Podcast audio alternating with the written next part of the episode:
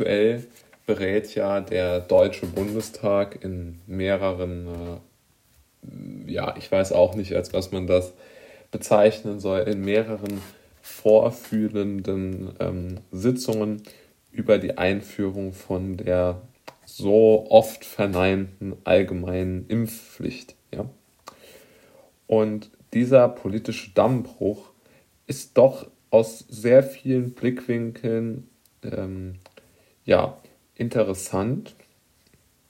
Ähm, und vor allen Dingen ist er auch ein Zeichen dafür, warum es so schwierig ist, ähm, ja, oder warum es wirklich unmöglich zu sein scheint, ähm, in Deutschland aus dieser Lockdown ähm, gefährlich, ähm, also aus dieser sehr stringenten äh, Pandemiepolitik auszusteigen. Ich wollte ja eigentlich, ähm, wie soll man sagen, das Ganze ein wenig anders beleuchten, als das so die klassischen äh, Formate machen. Ja, also zum Beispiel habe ich neulich Markus Lanz gesehen, ähm, der hat es eigentlich nicht schlecht gemacht. Er hat immer wieder darauf hingewiesen, dass alle Politiker ihm, ähm, ihm, wie soll man sagen, ihm verdeutlicht hätten oder ihm versprochen hätten, mehr oder weniger, es gäbe keine Impfpflicht und jetzt kommt sie doch. Also es ist ja jetzt nicht so, und er ist jetzt wirklich kein unbekanntes Gesicht des öffentlich-rechtlichen Rundfunks. Es ist natürlich nicht so, dass ähm, dass, dass es überhaupt niemanden gibt mit einer großen Reichweite, der diesen politischen Dammbruch kritisiert. Aber Lanz ging nicht darauf ein, was ich eigentlich für das Entscheidendere an dieser Debatte halte, nämlich daran, dass wir uns an Tabubrüche in der Politik unheimlich gewöhnen. Ja? Also gerade in dieser Pandemiepolitik. Früher, also wenn es jetzt um die Sprache von irgendwelchen sehr rechten Parteien ging, ging, da wurde immer gesagt, wir erleben einen Dammbruch. Ja, also das Wort Dammbruch ist eigentlich ein sehr politisches gewesen in den letzten Jahren. Aber dass jetzt von Lindner bis Scholz alle Regierungspolitiker ihre Meinung zur Impfpflicht, also äh, man muss sich mal vorstellen, ein Gesetz, das die körperliche Unversehrtheit der Bundesbürger in Frage stellt, dass sie diese Meinung einfach ändern, nachdem sie die Bundestagswahl gewonnen haben. Das ist wirklich eine Sache, die jemand, die einen sprachlos ähm, zurücklässt. Und man muss sich ja Gedanken machen, warum tun sie das? Ja? Und es sind ja an sich keine dummen Menschen. Ja? Und es muss ja einen Weg oder es muss ja einen Grund geben, warum diese Impfpflicht eingeführt wird und äh, oder warum zumindest die Bundesregierung da so sehr versucht mit aller mit aller ihr mit allen zur Verfügung stehenden Mitteln das durchzusetzen. Ja. Also ich glaube, es gibt dafür viele Gründe. Ja, es gibt sicherlich Opportunismus. Ja, also ich glaube, die FDP wollte, also es gibt sicherlich in der Wählerschaft von Grünen und SPD eine sehr große Anzahl an Menschen, die eine Impfpflicht gut finden. Ja, also die gerne in das Privatleben von Bürgern hineinregieren. Die gibt es sowohl bei der SPD, die gibt es auch sehr, sehr stark bei den Grünen. Also ich denke, dass in diesem, ähm, sagen wir mal, in diesem Spektrum schon gewisserweise auch damit gerechnet wird, dass das ganz gut ankommt. Bei der FDP ist das anders.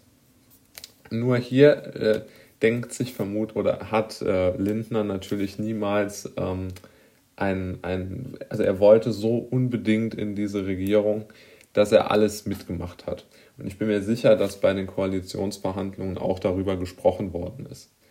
Alleine, dass man Lauterbach zum Gesundheitsminister gemacht hat, zeigte ja im Grunde genommen schon, wohin die Reise gehen sollte. Ja, also ich denke, das steckt steckt, sagen wir mal, persönliches und politisches Kalkül Sicherheit, äh, mit Sicherheit dahinter. Ja? Also ich denke, das, das lässt sich in der politischen Logik äh, so gesehen äh, schon ableiten. Dann glaube ich, soll, möchte man auch diese 2G und 2G Plus ähm, äh, Regelungen, also diese Aus, äh, der Ausschluss von Menschen ohne Impfung, den möchte man sicherlich noch weiter zementieren. Ja? Und ich denke, mit so einer Impfpflicht nimmt man ja allen Gerichten die Möglichkeit, diese, ähm, diese Regelung außer Kraft zu setzen. Ich glaube nämlich, dass, also ich bin mir eigentlich sicher, dass es nicht zulässig ist. Und äh, von daher völliger, ähm, also ich denke, es gibt es, der größte Grund, warum man das machen möchte, ist, denke ich, auch nochmal um diese, um diesen Ausschluss von, von Menschen äh, juristisch reinzuwaschen. Allerdings muss man sagen, das Interessante ist eigentlich, dass medizinisch gesehen, und darum sollte es ja eigentlich gehen, ist diese Impfpflicht ja völlig absurd. Denn es gibt unzählige Fachleute, die in, in wirklich gebetsmühlenartig wiederholen, dass man dieses Virus nicht austreiben kann. Und da die Impfungen nicht vor einer Infektion schützen und man das Virus trotzdem weitergeben kann, ähm, erreicht man im Grunde äh, erreicht man auf gar keinen Fall das Ende der Viruszirkulation mit der Impfung. Also es ist völlig ausgeschlossen, dass das klappt. Und interessanterweise wird das eigentlich, also von ganz wenigen Ausnahmen, also vielleicht wirklich solchen Leuten wie, wie Lauterbach oder so, wird das natürlich naturgemäß anders gesehen. Oder es wird nicht unbedingt, glaube ich, nicht mal anders gesehen, aber es wird verquer dargestellt. Aber im Prinzip ist es schon so, es gibt keinen wirklichen, es gibt nicht, es gibt, glaube ich, keine, keine Mehrheit, die man zusammenbringen könnte, um so eine Impfpflicht äh, durchzusetzen, wissenschaftlich.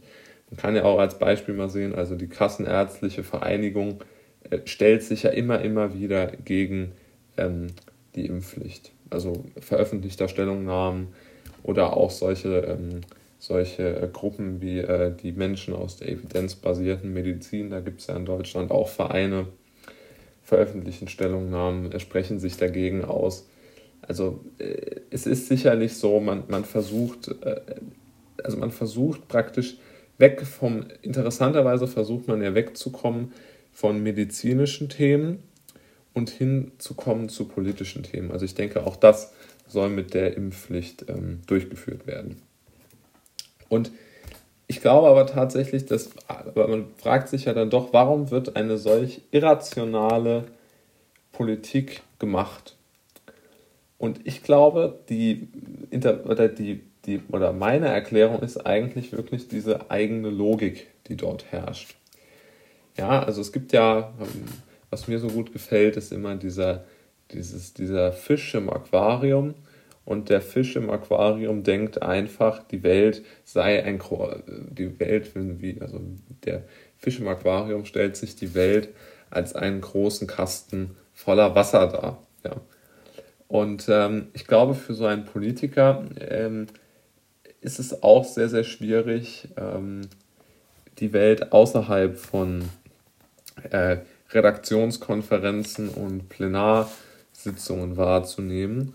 Und von daher glaube ich, passt das sicherlich, also es sagt denen auch niemand eine andere Meinung. Also ich denke, jemand, der zum Bundeskanzler gewählt wurde, dem, dem widersprechen relativ wenig Menschen auch. Und Olaf Scholz hat sich jetzt irgendwann einmal ähm, äh, für diese Impfpflicht äh, ausgesprochen.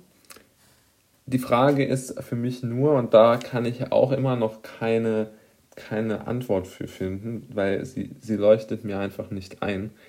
Wann haben Lindner und Habeck und Scholz diese Impfpflicht verabredet? Natürlich war es so, man wollte die Bundestagswahl abwarten, weil die FDP noch ähm, sicherlich nicht gewählt worden wäre, wenn sie gesagt hätte, wir, wir führen die Impfpflicht ein. Ich glaube, für für Grüne und ähm, SPD macht es keinen großen Unterschied, wie gesagt, weil die Wähler aus meiner Sicht tendenziell dafür sind. Ähm, was ich aber nicht verstehen kann, ist, wie man sozusagen dann darauf übereingekommen ist, diese Impfpflicht zu machen in, und sie als alternativlos darzustellen, wenngleich die allermeisten europäischen Länder keine Impfpflicht haben zumindest keine allgemeine Impfpflicht. Ähm, das ist, sicherlich absurd. Und ja, es, es ist in gewisser Weise eine, ja, eine Kopie der, der, der, der deutschen, ähm, ja, der deutschen Politik und, und aber auch, auch irgendwo so diesem bürokratischen Denken, etwas so lange zu übertreiben, bis man es bis zur Spitze getrieben hat. Und ich finde diese Impfpflicht gegen jegwene, also gegen wirklich jede Logik, ja, also ohne zu wissen, wie viele Menschen man schon immunisiert hat, entweder durch Impfung oder durch Infektion, und gleichzeitig noch ohne Fremdschutz dieser Impfung eine Impfpflicht äh, durchzuführen, das äh, ist wirklich derart grotesk. Da, da ist es schon, äh, sagen wir mal, wenn es nicht so, so schwerwiegend und auch traurig wäre, äh, müsste man eigentlich darüber nachdenken, wie sowas möglich ist, dass man sich als Politiker in manchen Themen so weit aus dem Fenster lehnen kann, wenn man gleichzeitig überall sonst jeden Satz dreimal durchliest, bevor man ihn rausgibt, weil dort irgendwer diskriminiert werden könnte oder so, aber man dann gleichzeitig die körperliche Unversehrtheit von Millionen von Menschen durch, eine, durch ein Gesetz in Frage stellen kann, das ist, ich, ich finde das hoch, hoch erstaunlich, dass, dass so etwas einfach äh, möglich sei ist und ähm, auch die Risikobereitschaft der Politiker in dieser Frage erstaunt mich, weil also es ist wirklich so, dass es ja das Scher oder das, das, das einschneidendste Gesetz ist, das in Deutschland meines Erachtens je verabschiedet worden ist. Oder jetzt in der, in der jüngeren Geschichte mal.